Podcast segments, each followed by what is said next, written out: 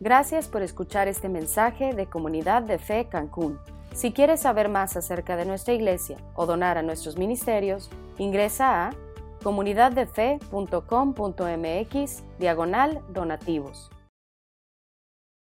Bien, miren, quiero aprovechar para mandar un saludo a nuestra iglesia en Mérida, nuestra familia allá en Mérida, a los grupos pequeños que ya se están reuniendo en la Ciudad de México en espera de la apertura de la iglesia y de pasada toda la gente que nos ve a través de internet. Sí, un fuerte aplauso para ellos, los queremos mucho. Ahí van las cosas. Bien, estamos eh, atravesando por esta serie que titulamos Éxito Verdadero. Y la realidad es que si te estás uniendo hoy a la serie o vienes por primera vez, te vas a sentir como si hubieras entrado a la mitad de la película, porque eh, eh, estamos hablando de conceptos que hemos venido explicando, esta es la quinta semana de la serie, y hay, hay, conceptos que desarrollamos en otras semanas, entonces de verdad los invito, si no han escuchado esos mensajes, a escucharlos, porque como se van a dar cuenta el día de hoy, hay cosas que si no has escuchado y no has hecho de hecho tus tareas, te va a costar mucho trabajo aplicar los conceptos del día de hoy. Pero en resumidas cuentas, en la serie se, se llama Éxito Verdadero, la premisa detrás de esta serie es todas las personas de forma natural, de forma inherente, estamos persiguiendo tener éxito en la vida. Pero el concepto que tú tienes de tener éxito debe, ser muy bien pensado porque aunque no te des cuenta, estás persiguiendo ese concepto y eso está dirigiendo tu vida. La conclusión a la que llegamos a través de varios mensajes es que eh, tener éxito verdadero es vivir para los propósitos que Dios te diseñó para cumplir en todas las diferentes áreas de tu vida. O sea, no en un área de tu vida, sino en todas las áreas de tu vida. Cuando tú empiezas a darte cuenta de, qué cosas necesitas cambiar en tu vida, te vas a dar cuenta que vas a necesitar cambios de dirección. Y la semana pasada los, los analizamos como, como objetivos que tienes que cumplir en las diferentes áreas de tu vida. O sea, cuando identificas los objetivos y los empiezas a perseguir, eso va a cambiar la dirección de tu vida en esas áreas y vas a empezar a vivir la vida de forma correcta. Miren, eh, tengo muchos años trabajando con gente específicamente en el intento de hacer transformación en sus vidas, de permitirle a Dios transformar sus corazones.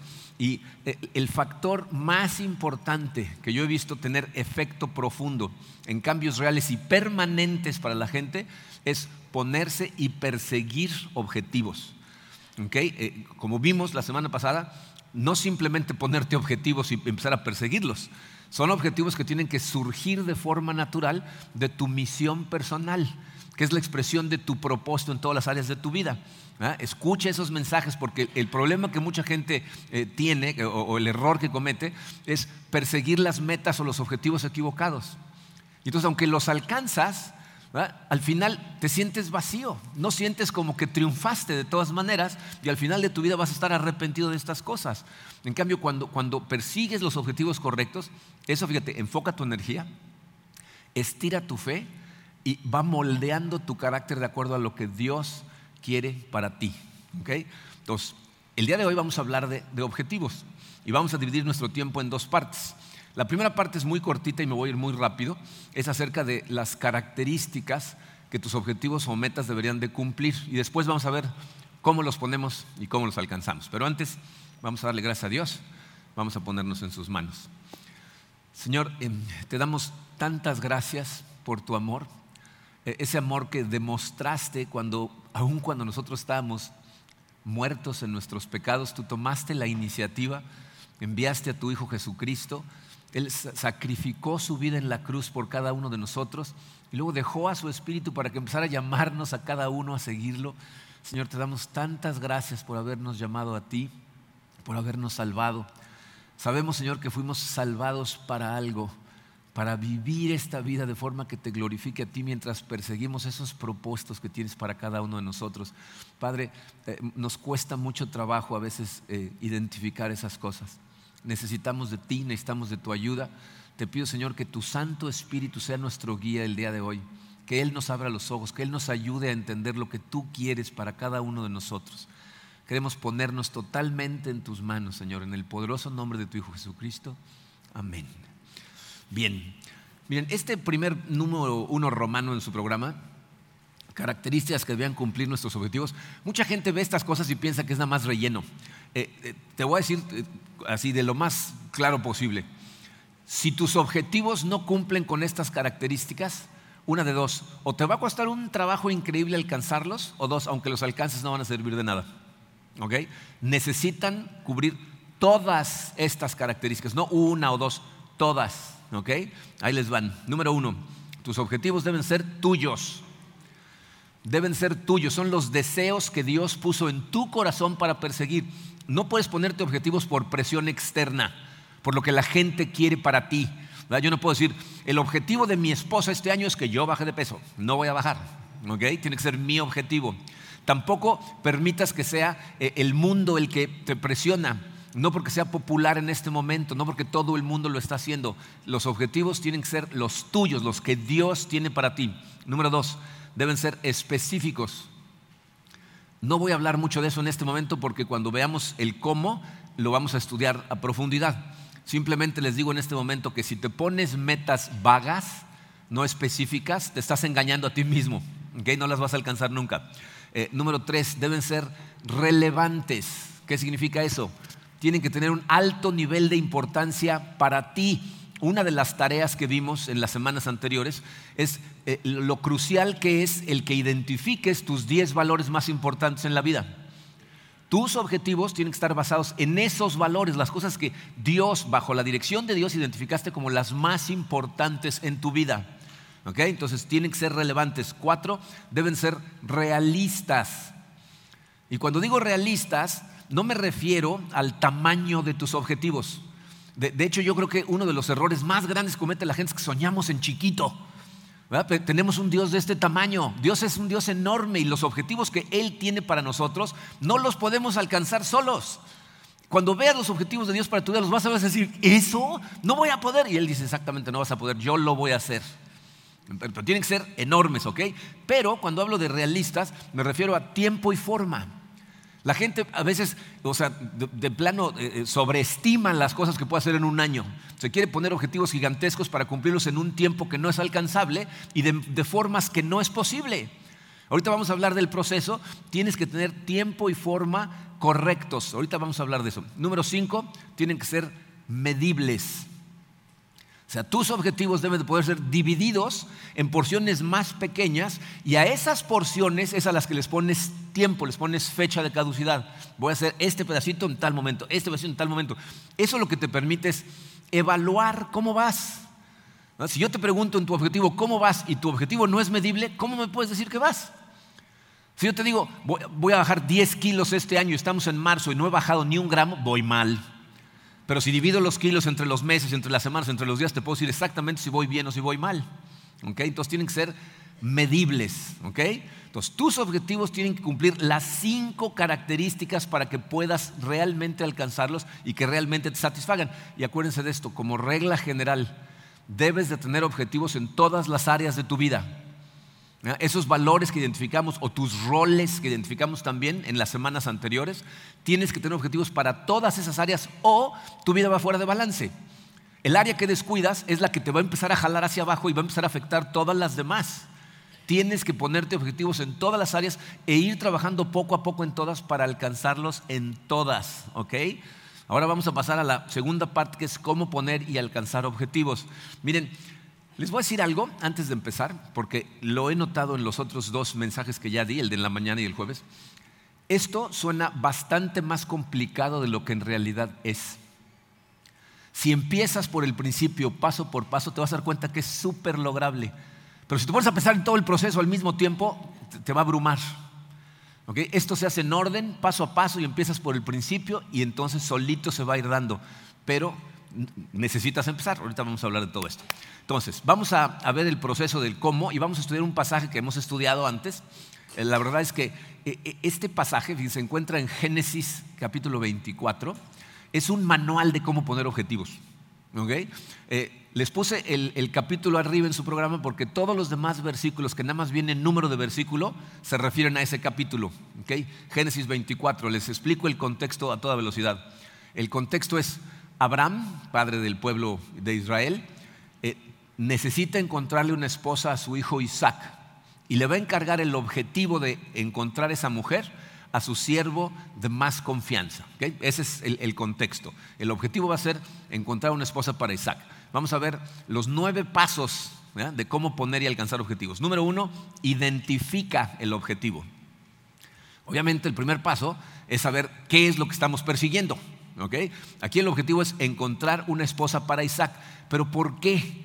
Miren, aquí es importante recordar la situación porque se van a dar cuenta que de hecho este objetivo es una parcialidad de un objetivo a más largo plazo. Dice, Abraham es un hombre al que Dios le prometió que iba a ser el padre de muchas naciones. Le dijo que a través de su descendencia iba a bendecir a todas las familias de la tierra. Entonces, ese es el objetivo a largo plazo, que va a tener una descendencia que va a ser más grande que la cantidad de estrellas que hay en el cielo. Pero ¿cuál es el primer paso? Pues tiene un solo hijo que se llama Isaac y que no está casado. Entonces, ¿qué necesita primero? Pues una esposa para Isaac. No va a haber descendencia si no consigue una esposa, ¿ok? Entonces, hay dos cosas que tenemos que hacer en cuanto a la identificación del objetivo. Letra A dice, determina tu posición. Obviamente, determina tu posición en relación al objetivo, ¿ok? Necesitas ser honesto contigo de en dónde estás en este momento comparado con dónde quieres estar. Porque si no, cuando lleguemos a la parte de diseñar un plan, lo vas a diseñar mal. Tienes que saber cuál es tu punto de partida.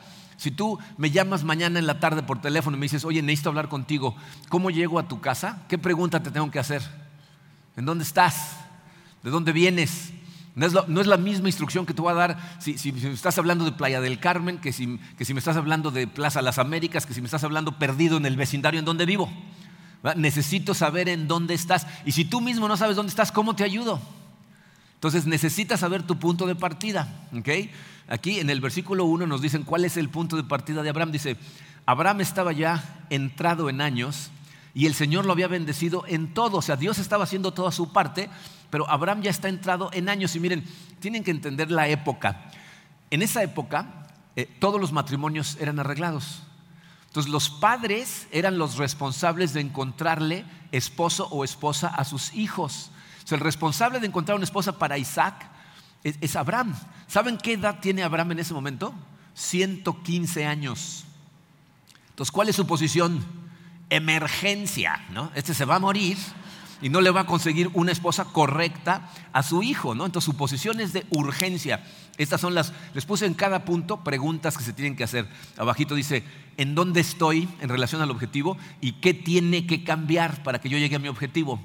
¿Okay? Estas son preguntas que tienen que pensar detenidamente. ¿okay? Miren, ¿saben qué es muy interesante? El darnos cuenta que en este momento Abraham tiene 115 años. Porque hay veces que yo hablo con gente, especialmente de mi generación, y les digo, ponte objetivos. Y me dicen, no, yo ya estoy muy viejo para eso. Abraham tenía 115 años. Cuando llegues a 116 ya estás muy viejo. Si tienes menos de 115 todavía estás a tiempo de ponerte objetivos. Entonces primero identifica el objetivo. Luego letra B dice, define tu objetivo lo más específico posible. Mientras más claro definas el objetivo, te va a ayudar más a enfocar tu energía en un lugar correcto. Cuando, tus objetivos eh, no son claros, tu, energía es, dispersa. ¿no? O sea, estás poniendo tu energía en muchos lugares. Eh, Zig Ziglar decía que si sacas una lupa en un día que es soleadísimo y la pones encima del pasto, pero la estás moviendo, no importa qué tan fuerte esté el sol, nunca va a pasar nada, pero si la dejas fija y enfocas el haz de la luz en un solo punto, empieza un incendio. Y a la luz, si la enfocas de forma todavía más enfocada, puedes cortar a cero. Eso es enfocar la energía en un solo punto. Entonces, tienes que definir el objetivo lo más específico posible para poner tu energía en ese lugar.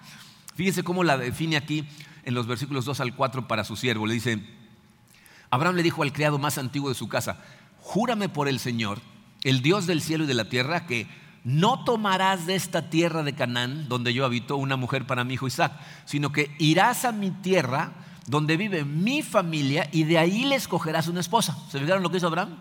Le dice lo que quiere y lo que no quiere. Dice, no pierdas tiempo en este país, no empieza a buscar por aquí. Tienes que ir a mi tierra y buscar de mi familia a una mujer adecuada. En esa época era muy común que se casaran entre primos. Entonces lo que hace es, ya cerró el campo de acción y ahora puede enfocarse específicamente en ese propósito. Miren, la gente se engaña a sí misma con, metas vagas. ¿no? La gente que empieza el año dice, este año voy a ser una mejor persona. Ajá, ¿qué significa eso? voy a ser un mejor esposo, una mejor esposa. ¿Cómo?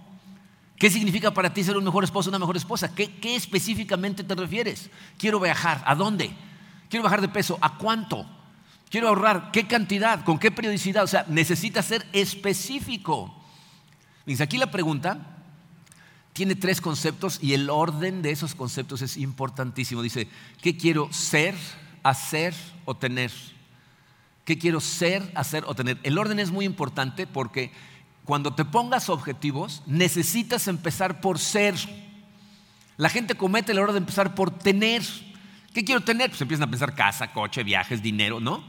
Pero si, si pones objetivos en cada área de tu vida acerca del tipo de persona que quieres ser, eso va a generar actividades que tienes que hacer para ser de esa manera y va a producir los resultados que vas a recibir. Entonces empieza por ser siempre.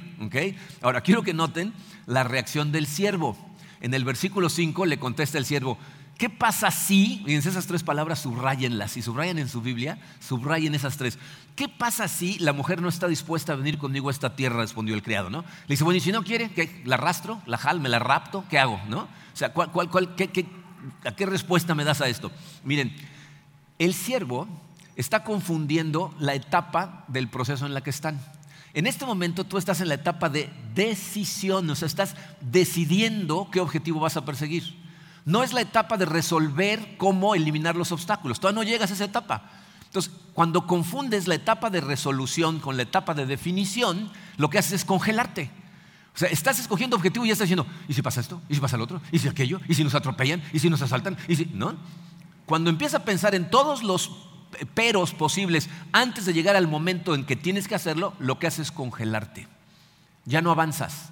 Por eso mucha gente nunca alcanza sus objetivos, porque ahí se quedan. Piensen lo que le pasó al, pueblo de Israel. Llegan a la tierra prometida, Dios les dice, toma el objetivo, ahí está. ¿Y si nos ganan? ¿Y si nos matan? ¿Y si se quedan con nuestras mujeres? ¿Y si nos esclavizan? ¿Y 40 años al desierto, congelados. Entonces no confundas, todavía no estamos en la etapa de cómo, Ahorita estamos en la etapa de qué. ¿Ok? Punto número dos. Descubre una promesa de Dios a que aferrarte. Esto es lo segundo que tienes que hacer. Ah, todavía no te preocupes por el cómo. Miren, eh, van a ver que hay varias diferencias entre el método cristiano de ponerse objetivos y el método secular. Ah, para nosotros los cristianos son los propósitos de Dios, no los míos. Si estoy viviendo para su propósito, son sus propósitos para mí. Y por lo tanto sé que no nada más cuento con mis recursos, no nada más cuento con mi fortaleza. Eh, eh, son, los objetivos de Dios y por eso nos basamos en las promesas que Dios nos hace, porque Él nos promete cosas para que podamos cumplir estos objetivos. Fíjense en la promesa que le da en el versículo 7. Le dice Abraham al siervo, el Señor, el Dios del cielo, que bajo juramento me prometió dar esta tierra a mis descendientes, enviará a su ángel delante de ti para que puedas traer de allá una mujer para mi hijo. Cuando Dios te hace la promesa de que va a ir delante de ti, ¿con qué seguridad vas? O sea, le dice, e-, Él me prometió que me va a dar esta tierra para, para mi descendencia. Miren, por eso es tan importante el mensaje de la semana pasada. Porque verdaderamente tus objetivos tienen que surgir de su propósito para ti, porque entonces es para su gloria y entonces tus promesas tienen efecto. Miren, eh, la Biblia tiene más de siete mil promesas. Rick Warren dice, Rick Warren es un pastor eh, de la iglesia Salva en Estados Unidos, dice que las promesas de Dios en la Biblia son como cheques en blanco. Dios te firma cheques en blanco y te dice, ahí está tu promesa. Y tú tienes que ir con tu cheque y decir, tú me prometiste esto, ahora dámelo, cumple mi promesa. Pero te voy a decir cuál es la realidad. Eh, apunten por ahí porque no está en su programa, Primera de Juan 5.14. Yo no sé si recuerdan lo que dice Primera de Juan 5.14, pero dice, esta es la seguridad que tenemos ante Él o si te acercas a Él, que si pedimos conforme a su voluntad, Él te escucha. Lo que nos está diciendo es, cuando tú vas de la mano de Dios, viviendo para su propósito, tus cheques tienen fondos. Pero cuando pides para tu voluntad y para tu gloria, rebotan. ¿Ok? Entonces tienes que ir cumpliendo sus propósitos para tu vida y entonces tienes siete mil promesas de las que puedes hacer eh, uso, las que puedes ir decirle, cúmpleme esta promesa. La pregunta es, ¿hay alguna promesa de Dios con la que me identifico? Y miren, les voy a decir eh, cómo funciona Dios para que les quede clara la importancia de su Biblia. Si tú empiezas a hacer este trabajo que estamos diciendo aquí y estás orando, estás de la mano de Él, estás haciendo las cosas como las estamos diciendo y estás leyendo tu Biblia, te va a sorprender Dios, te vas a dar cuenta cómo realmente está presente en tu vida cuando te toque leer una parte de la Biblia, porque la estás leyendo secuencialmente, o sea, en orden, y de repente te pone promesas enfrente cuando las necesitas. Y te sorprende porque dices, ah, ahí está la promesa. Pero si no estás leyendo tu Biblia, si quieres hacer esto simplemente de forma intelectual, no va a funcionar. Necesitas ir de la mano de Dios, ¿ok? Entonces, necesitas encontrar una promesa a la que te vas a aferrar. Número tres, describe la recompensa. Toda meta que persigas necesita tener al final una recompensa que sea la motivación para ti. ¿Ok? Cuando tú persigues los deseos que Dios pone en tu corazón, o sea, los que Él verdaderamente puso ahí, la motivación es enorme. O sea, tú ves la recompensa y aunque esté lejísimos, aunque sea algo que es a muy largo plazo, te emociona al grado de que, fíjate, no importa cuántos obstáculos encuentres, vas a seguir hacia adelante. El problema es que la gente tiene metas muy chiquitas, eh, la motivación es muy pequeña y cuando encuentran un obstáculo, el obstáculo ya no los deja ver la motivación, ya no los deja ver la recompensa y la motivación se acaba. Pero cuando tu motivación es gigantesca, no importa cuántos obstáculos enfrentas, ves atrás la recompensa y sigue la motivación. Fíjense cuál es la motivación para, para, Abraham. En el versículo 7, que ya leímos, dice, me prometió dar esta tierra a mis descendientes. O sea, la motivación para Abraham es el cumplimiento del plan de redención de Dios a través de su descendencia. Fíjense, esto nos muestra el corazón de Abraham. La recompensa ni siquiera es para él, es para su descendencia. Acuérdense que ni él, ni su hijo Isaac, ni su hijo Jacob jamás poseyeron la tierra prometida. Ellos estuvieron ahí como peregrinos. Jacob se va con 70 familiares a Egipto. En Egipto se muere. Y aunque regresan a enterrarlo a la tierra prometida, él nunca es dueño de la tierra prometida.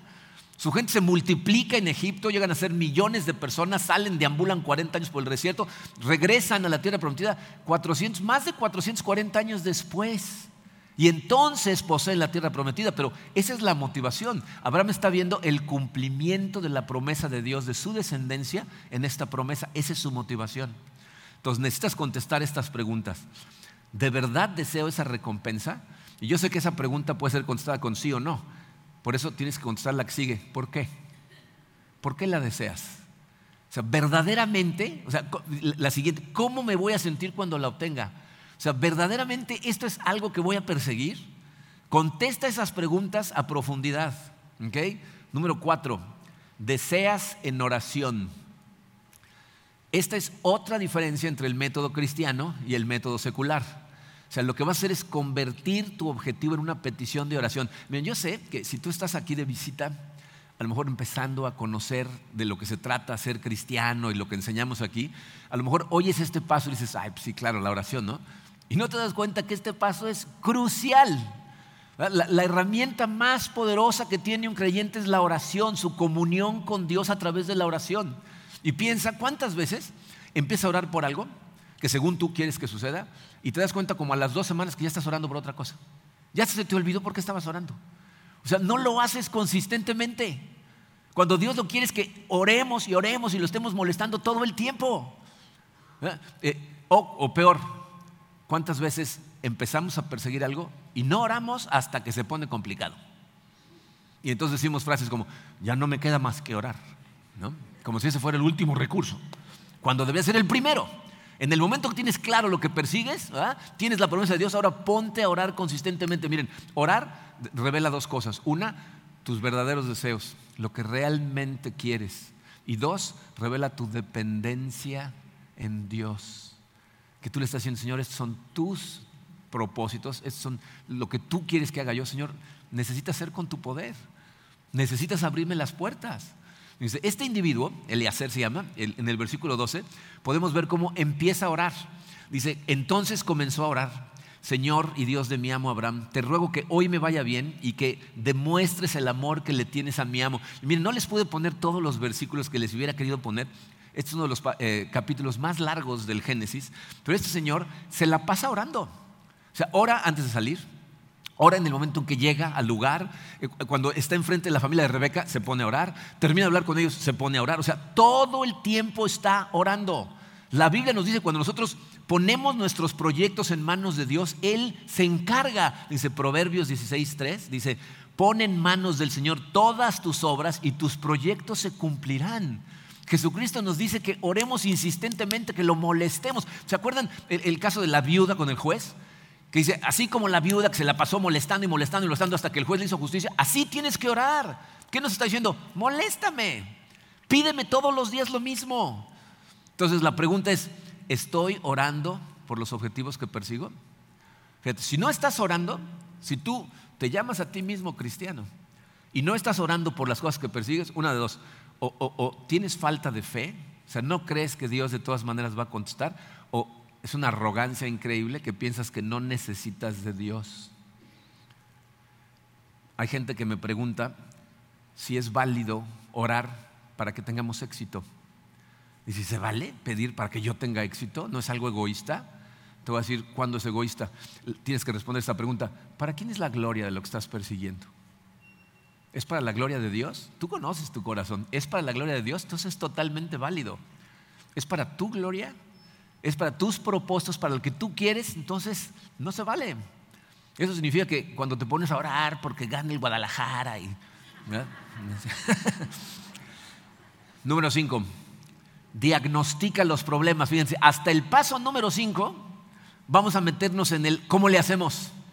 Aquí empezamos a diagnosticar los problemas. ¿No? Eh, necesitas, hecho lo anterior, fíjate, identificar en detalle cada uno de los posibles obstáculos que vas a enfrentar y necesitas verlos todos. yo no sé si ustedes hubieran estado dispuestos a aceptar la misión imposible que le da este individuo. ¿Se, ¿Se dan cuenta de lo que le está pidiendo?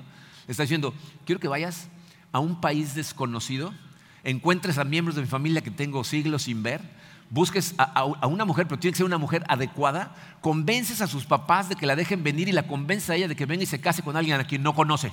Ve. O sea, hay un montón de obstáculos, pero necesitas identificarlos. Hay dos preguntas ahí. ¿Por qué no lo he obtenido? O sea, si ese obstáculo fuera fácil de obtener, ¿por qué no lo has obtenido? Eh, dicho de otra manera, ¿Qué se interpone entre el objetivo y yo?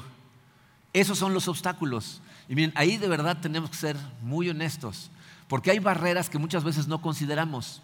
Hay a veces barreras emocionales. O sea, tienes que pensar, ¿cómo voy a sentir si verdaderamente pongo toda mi energía en este proyecto? O sea, ¿sí voy a poder? O sea, e, emocionalmente está correcto, financieramente, ¿qué recursos voy a necesitar? ¿Cuánto se requiere de inversión? Para ver de dónde lo voy a sacar, pero ¿qué se va a requerir con exactitud? ¿Ah? Hay veces que hay barreras intelectuales. ¿Qué conocimientos necesito para, poder realizar este proyecto? Y, si no lo tengo, ¿de dónde lo voy a sacar? Eh, relacionales. ¿Cómo le va a afectar a la gente más importante para mí que yo empiece a perseguir este proyecto? ¿Verdaderamente es lo correcto lo que estoy a punto de hacer? Miren, yo he notado la cantidad de gente que no quiere ver los problemas al inicio de un proyecto. Gente se ha acercado conmigo a platicarme sus proyectos y yo inocentemente les digo, ay, ya pensaste en esto y en eso, y se enojan. Ay, tú lo que quieres es que no empiece el proyecto. No, lo que quiero es que veas lo que vas a enfrentar en el camino. Miren, trabajé muchos años como consultor empresarial. ¿Saben que la mayor parte de los proyectos profesionales fracasan desde su etapa de planeación? O sea, abren los negocios y luego fracasan porque su plan no estaba de acuerdo a lo que realmente iban a enfrentar. No tienen el conocimiento que necesitaban, no, no entienden la problemática que se enfrenta en ese negocio, no saben en lo que se están metiendo. Tengo amigos que han abierto hoteles, restaurantes, cuando nunca en su vida han manejado uno y les dices, ¿qué estabas pensando? ¿Te rodeaste por lo menos de gente que supiera lo que estaba haciendo? No, bueno, pero me he quedado en muchos hoteles. sí, yo me he quedado en muchos hospitales no soy doctor. O sea, todos los negocios tienen su bemol. Entonces, aquí necesitas mucha honestidad. ¿Qué tan difícil va a ser esto? Miren, eh, esto es tan importante, les voy a decir por qué. Si no haces esta parte bien, el paso que sigue lo vas a hacer mal. El paso que sigue dice 6, diseña un plan de acción. Vas a diseñar tu plan mal si no haces el anterior bien. Fíjense, vamos a analizar este. Este paso, a la gente le cuesta mucho trabajo hacerlo. Tienes que, en detalle, por escrito y paso a paso y con fecha, determinar cuál es tu plan de acción para alcanzar el objetivo. ¿Cuál es el plan de acción detallado? Eh? Y, con fecha. Te voy a decir por qué. Porque eso te ayuda a creer que puedes. O sea, si, tú simplemente dices, voy a alcanzar ese objetivo y lo dejas así de vago, tú mismo dices, híjole, pero ¿cómo? No, es y no lo vas a perseguir. Si haces un plan de acción detallado ¿ah? y les pones fecha a todos tus pasos, y especialmente, como vas a ver ahorita, basado en los obstáculos, porque en eso se basa el plan. ¿Cómo voy a caminar hacia allá y, los obstáculos que voy a enfrentar, cómo los voy a enfrentar? O sea, si yo, por ejemplo, me pongo el objetivo de bajar, eh, vamos a decir, 20 kilos en un año, mañana me siento a desayunar y me ofrecen un pan dulce y digo, nada más porque no me coma este pan, no voy a bajar 20 kilos. Y me lo como, porque todo lo que veo son 20 kilos y lo veo a distancia. Y me cuesta muchísimo trabajo creer que lo voy a poder hacer. Pero si divido 20 kilos entre 12 meses, entre 4 semanas y entre 7 días y me doy cuenta que lo que tengo que bajar hoy es gramos, entonces veo el y digo, esto sí es un obstáculo contra los gramos y sí me lo puedo bajar, sí puedo bajar esos gramos hoy. Eso es lo que hace un plan de acción, te ayuda a creer que es posible hacerlo y evidentemente tienes que identificar los obstáculos y en tu plan decir, ¿y cómo voy a eliminar estos obstáculos? Miren, este individuo tiene un plan muy ingenioso. No les puse versículos porque el plan es muy largo. Va del versículo 10 al 25, pero les voy a decir lo que hace. En el versículo 10 nos dice que lo primero que hace es agarrar 10 camellos y llenarlos de regalos. ¿En qué está pensando? En esa época la dote para pedir a una mujer era muy importante. Porque dependiendo de la dote, estabas transmitiendo quién estaba pidiendo la mano de la mujer. Entonces el Señor agarra 10 camellos, los llena de regalos, de joyas, de oro, dice, vámonos, ¿no? Entonces llega y se sienta junto al pozo, ese es su plan. ¿No? ¿Por qué junto al pozo? Eh, eh, en, esas, eh, en esos tiempos y en algunas culturas todavía hasta la fecha, en la tarde las mujeres salían de sus casas, iban al pozo por agua, y luego la regresaban a su casa y para las tareas de la casa, para cocinar, para lavarse, etc. Pero la costumbre era que las mujeres por la tarde iban al pozo. Entonces este individuo dice, ¿a dónde encuentro mujeres? Como no hay Starbucks, al pozo, ¿no? Entonces se van al pozo, ¿no? Y ahí se sienta junto al pozo y entonces hace una oración en donde va a determinar su plan para identificar a una mujer adecuada. Hace una oración y miren, pone un estándar para la mujer. Dice, Señor, ayúdame por favor a encontrar a la mujer adecuada para, para Isaac. Que la mujer que venga y yo le pida agua, no nada más esté dispuesta a darme agua a mí, sino a todos mis animales, esa sea la mujer. Y dice la Biblia que no había terminado de orar cuando llega Rebeca con su cántaro. Miren, a lo mejor oyes esa, ese estándar dices, pues, ¿qué tiene de difícil el estándar? ¿No? Acuérdense, los pozos son muy profundos y en esa época alrededor del pozo está lleno de bebederos enormes para que los pastores llevaran con sus animales y les dieran de beber. Entonces, cuando él le dice, me regala un poco de agua, le dice, claro que sí, beba usted. Y le voy a dar a todos los animales, significa que debe haber hecho entre 30 y 40 viajes al pozo por agua para llenar los bebederos y que sus camellos, llevaba 10 camellos. ¿Han oído decir de alguien, este toma como camello? ¿De dónde creen que viene ese dicho? Cuando toman agua los camellos, vacían el bebedero. Entonces, esta mujer tiene que haber hecho montones de viajes para darle agua. y él se queda observándola. Entonces dice, esta es la mujer. O sea, pone un estándar altísimo. Y miren, paréntesis gratuito para todos los solteros. Deberías de escribir, antes de conocer a la gente con la que te quieres casar, un estándar de qué características debe cumplir la persona para casarte con ella y cuando aparezcan los individuos o las individuas que según tú los quieres, contra el estándar, cumple este. Eh, eh, Ponte un estándar. Si no tienes uno, ¿contra qué lo comparas? ¿Cómo Este es el adecuado. ¿Cómo sabes? ¿Ok? Bueno, gratis para los solteros. Eso no es parte del mensaje. ¿Ok? En el momento en que Rebeca está dispuesta, le da agua, le da de agua a todos los animales, entonces él dice, ahora tengo que conseguir ser invitado. Entonces le pone un brazalete de oro en, el brazo y le dice, ¿de quién eres hija? Y él le dice, soy hija de Milca y de Nahor. Nahor es hermano de Abraham. Entonces él dice, sí, no me invitan a comer, ¿no? Y entonces lo invitan a comer, ¿ok? Entonces, fíjate, acerca de tu plan, ahí les puse cuatro preguntas. ¿Cómo pienso eliminar los obstáculos? Ese es el corazón del plan. Para ir de aquí a allá, ¿cómo voy a quitar los obstáculos que se encuentran en el camino? Eh, dos, ¿cómo puedo adquirir los conocimientos? Fíjate, no te estoy diciendo que no te pongas objetivos si no conoces las áreas. Si Dios pone un objetivo en tu corazón, aunque tú digas, pero yo no sé nada de eso, necesitas preguntarte, ok, ¿quién sí sabe? ¿A quién puedo acudir? ¿Quién me puede ayudar? ¿De quién me puedo asesorar? Algunos de los negocios más poderosos en el mundo son dirigidos por gente que no sabe nada del negocio, pero sabe manejar muy bien a la gente que sí sabe del negocio. Entonces, ¿cómo puedo adquirir los conocimientos? ¿Quién me puede ayudar? ¿Qué personas pueden ser de apoyo para mí? ¿Y cuánto tiempo me va a tomar? Miren, de verdad, no saben qué importante es este punto de desarrollar el plan. Los negocios que fracasan, los matrimonios que se terminan, es porque no ven los obstáculos y no los incluyen en su plan. Dice, cuando Karina y yo hacíamos consejería prematrimonial, ya tristemente no tenemos el tiempo para hacerlo, pero les preguntábamos a las parejas, ¿no? Bueno, ¿y cómo van a manejar su dinero? ¿Cómo van a educar a sus hijos? ¿Quién va a hacer qué cosa en la casa? Y se empezaban a pelear en el prematrimonial. Y, nos decían, tú lo que quieres es que no nos casemos. Yo decía, no, lo que quiero es que se den cuenta en qué se están metiendo. Porque si esta discusión la tienen ahorita aquí, imagínate cuando se casen. O sea, va a salir. ¿Cuáles son los posibles obstáculos? Entonces puedes diseñar un plan de acción de acuerdo a eso. Proverbios 15, 22 dice, cuando falta el consejo, fracasan los planes. Cuando abunda el consejo, prosperan. Entonces rodéate de gente sabia para que te ayuden a hacer estas cosas. Número 7, disciplina a tu persona. Disciplina a tu persona. Bien, quiero que sean conscientes de que este paso, el paso 7, es el más importante para Dios.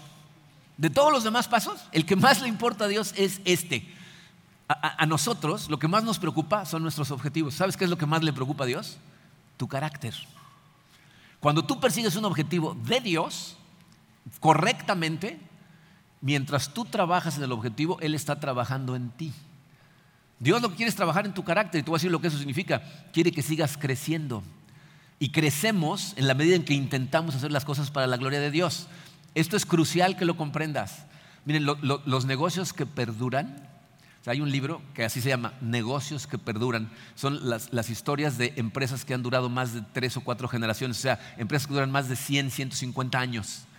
los negocios que perduran tienen dos cosas en común. Una, siempre van transmitiendo su liderazgo a una persona que viene atrás de ellos.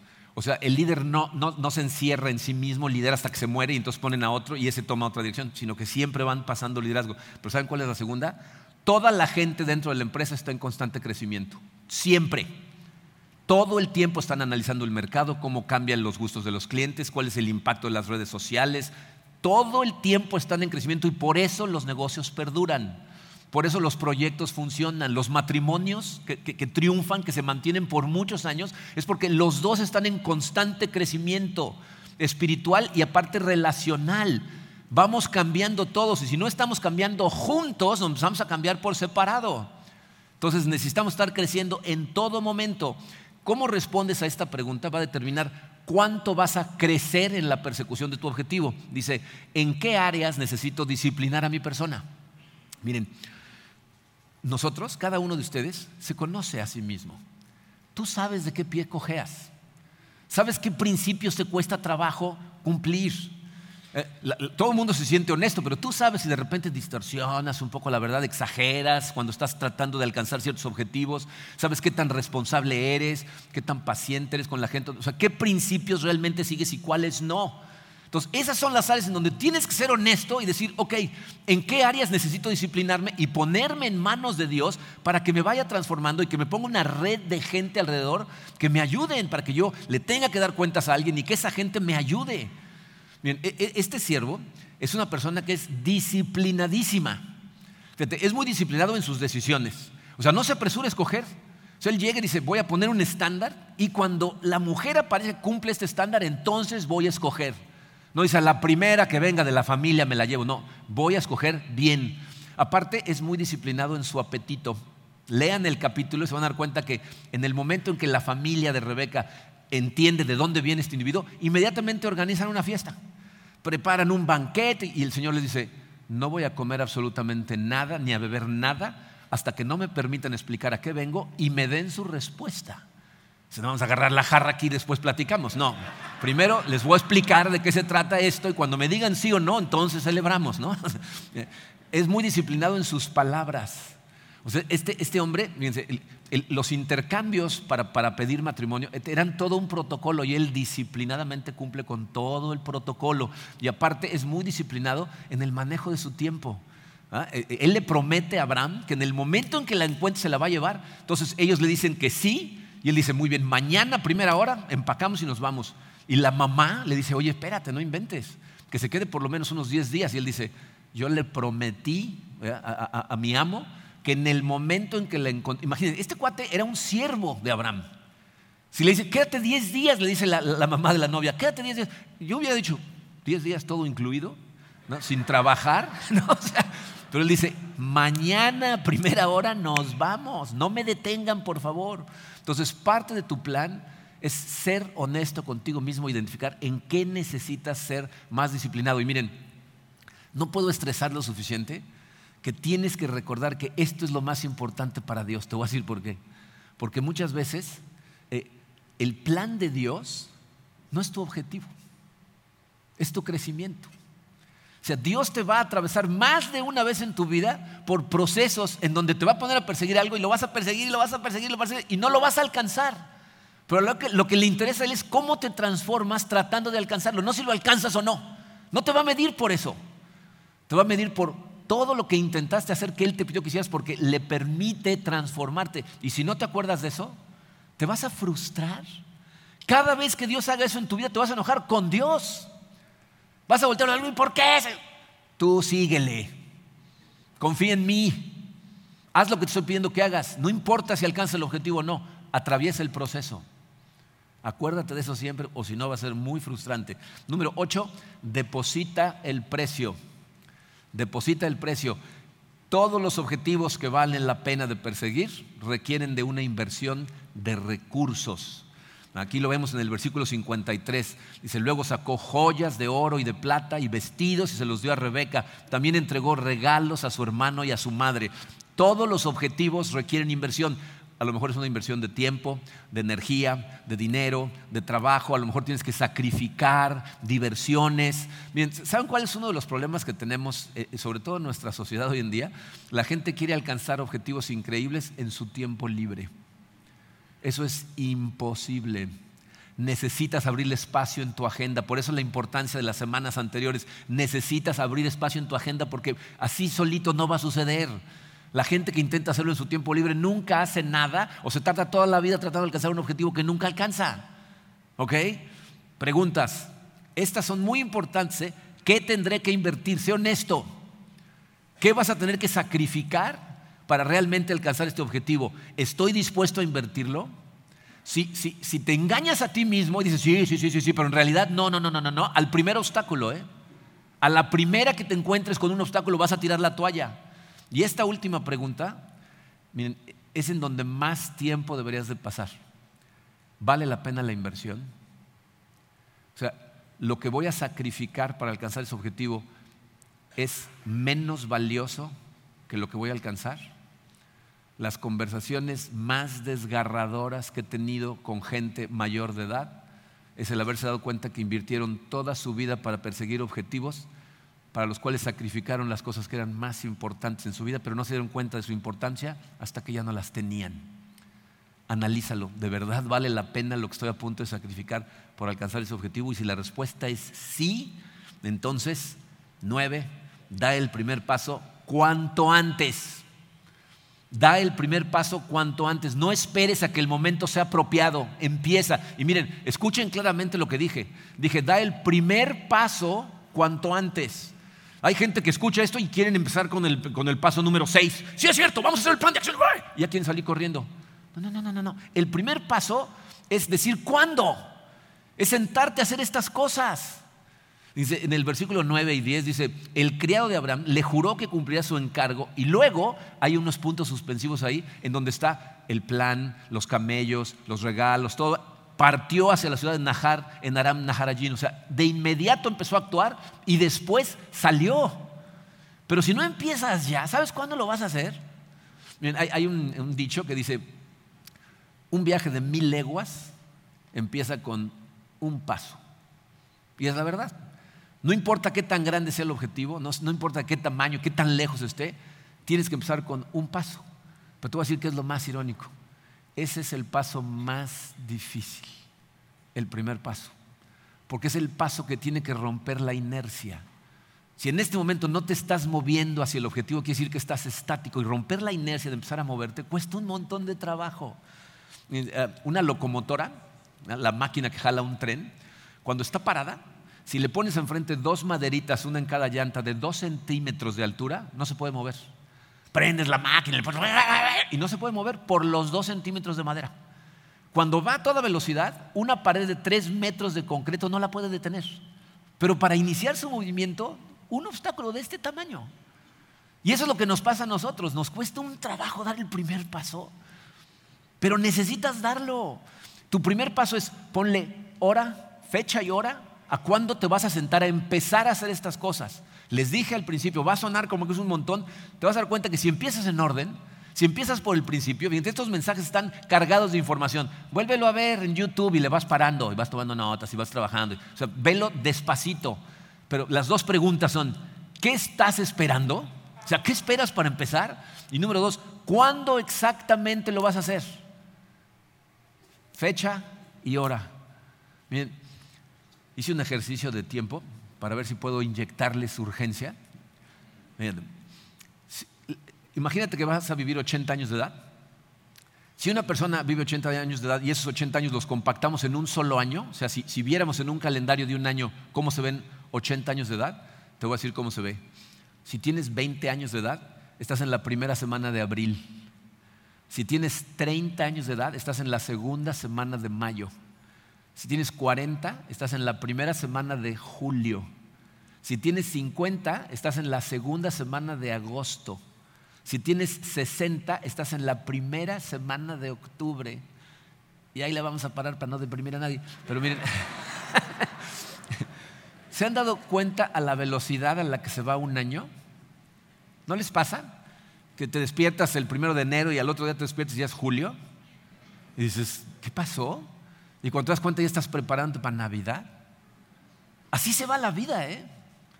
Miren, yo, este año yo cumplo 60 años y con honestidad les digo, de repente me pregunto, ¿qué pasó? ¿A qué, hora sucedió esto? Tú tienes una memoria residual de cómo te ves cuando tenías 25 años, ¿no? Y te ves en el espejo y dices, ¿qué pasó? ¿No? O sea, porque ya tienes 60 años. A esa velocidad se da la vida. Entonces, ¿cuándo vas a empezar? ¿Entienden la importancia de lo que estamos analizando? Fíjate, lo que nos dice la Biblia es que Dios tiene un plan perfecto que ideó antes del principio de los tiempos para la redención de toda su creación. Y como parte de ese plan te escogió a ti. Tiene cosas que quiere que tú hagas para la consecución de su plan maestro. Pero si no haces nada, te descalificas tú solo. Al final de los tiempos, ven las películas de, Guerra de Estrellas, esas películas donde están luchando todos contra el mal y, de repente al final de hora que se acaba de terminar totalmente, están todos celebrando. Un día vamos a estar todos celebrando. ¿eh? Y normalmente en las películas, ¿a, quiénes notas? A los que estaban actuando, a los que estaban metidos en el plan. ¿No, no quieres ser parte del elenco principal? Porque Dios te invitó a hacerlo. Tú eres el que escoge si, actúas o no. De lo que estamos aprendiendo es que Dios quiere que tengas éxito para su gloria y tu gozo. La Biblia dice que Cristo murió en la cruz para hacerte libre de poder vivir para su propósito. Para eso murió en la cruz. Para eso te salvó. Entonces la pregunta es, ¿cuándo vas a empezar? ¿Cuándo le vas a poner hora y fecha y vas a empezar a vivir para Él en todas las áreas de tu vida. Vamos a orar. Padre, eh, Te damos tantas gracias, Señor, por la cantidad de sabiduría que podemos encontrar en tu palabra. Te damos gracias por ella, Señor. Señor, eh, sé eh, en mi propia vida y en la vida de la gente que conozco que no vivimos al 100% del potencial que nos diste. Y sé, Padre, también que no lo hacemos precisamente porque no hacemos nada de estas cosas. No nos ponemos objetivos, no nos detenemos a analizar lo que tú quieres de nosotros, no nos sentamos de tu mano a analizar nuestra vida y a dónde deberíamos de estar yendo. Y por eso, Señor, vivimos a un nivel muy bajo en el porcentaje de potencial que ocupamos. Mi oración por todos los que estamos escuchando estas palabras, Padre, es que tengas misericordia de nosotros, que tu Santo Espíritu invada nuestro corazón, encienda un fuego dentro de nosotros que nos haga querer, Señor, morirnos de ganas por correr hacia tus objetivos, hacia tu plan para nosotros, para tu gloria. Ayúdanos, Señor, a sentarnos, a tener la paciencia de sentarnos, a analizar estas cosas, empezar por el principio y darnos cuenta que cuando vamos paso por paso, esto es perfectamente lograble, especialmente cuando vamos de tu mano, Señor, porque para ti nada es imposible. Acompáñanos en este proyecto, Señor. Danos humildad, danos sabiduría, danos paciencia y llévanos, Señor, a cumplir tus objetivos para nuestra vida y que tu nombre sea glorificado en cualquiera de las ciudades en donde estamos, Señor. Que tu nombre sea conocido gracias a lo que estamos haciendo. Nos ponemos en tus manos totalmente, Señor, en el poderoso nombre de tu Hijo Jesucristo.